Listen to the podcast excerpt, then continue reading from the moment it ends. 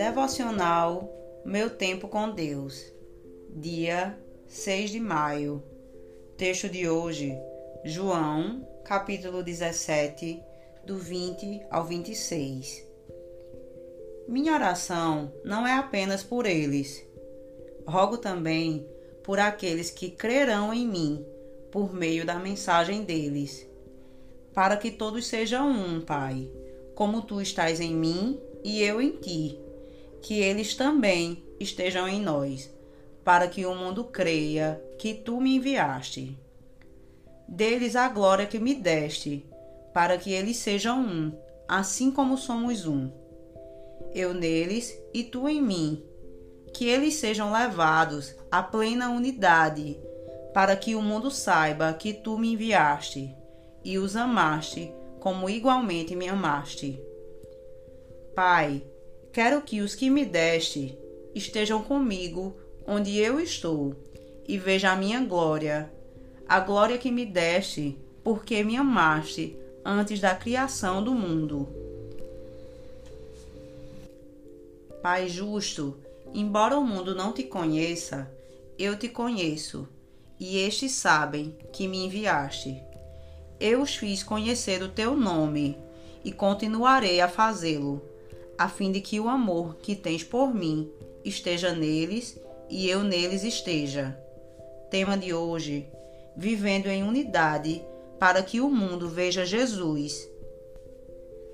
A palavra unidade tem origem no termo grego monos, único, sozinho, isolado, portanto, um só.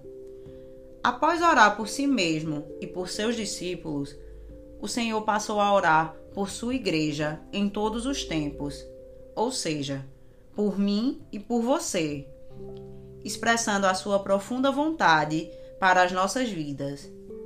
Assim como o Pai, Filho e Espírito Santo são um, assim também esse é o desejo dele para nós. Lamentavelmente, o diabo tem levado muitas pessoas a deixarem de lado a vontade do Senhor, quando levanta argumentos e situações para que os cristãos deixem a unidade da família de Deus.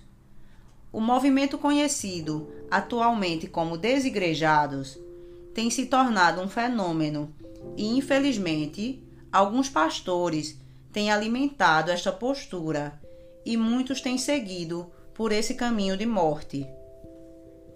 Quando Jesus orou pelos discípulos, já sabia que seria abandonado por eles, traído, negado, e que a multidão, que até então o seguira, que fora curada, alimentada com pão e com a sua palavra, finalmente gritaria: Crucifica-o. Com os nossos pecados, nós também o crucificamos. Pois quando ele orou por nós, já sabia que também iríamos falhar. Mesmo assim, a sua vontade é que sejamos levados à plena unidade. Pois só assim é que ele nos aperfeiçoará e se revelará ainda mais a nós, e fará que sejamos amados do Pai, como ele o é. Reflexão: De que maneira eu tenho contribuído para a unidade do corpo e que assim Jesus seja visto pelo mundo?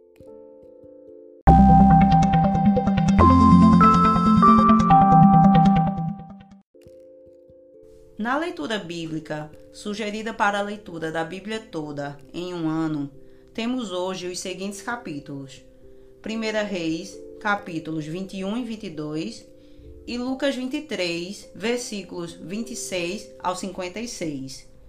Os capítulos 21 e 22 de 1 Reis narram o interesse de Acabe pela vinha de Nabote e a profecia sobre a morte de Acabe. Lucas 23, do 26 ao 56, narram a crucificação e a morte de Jesus.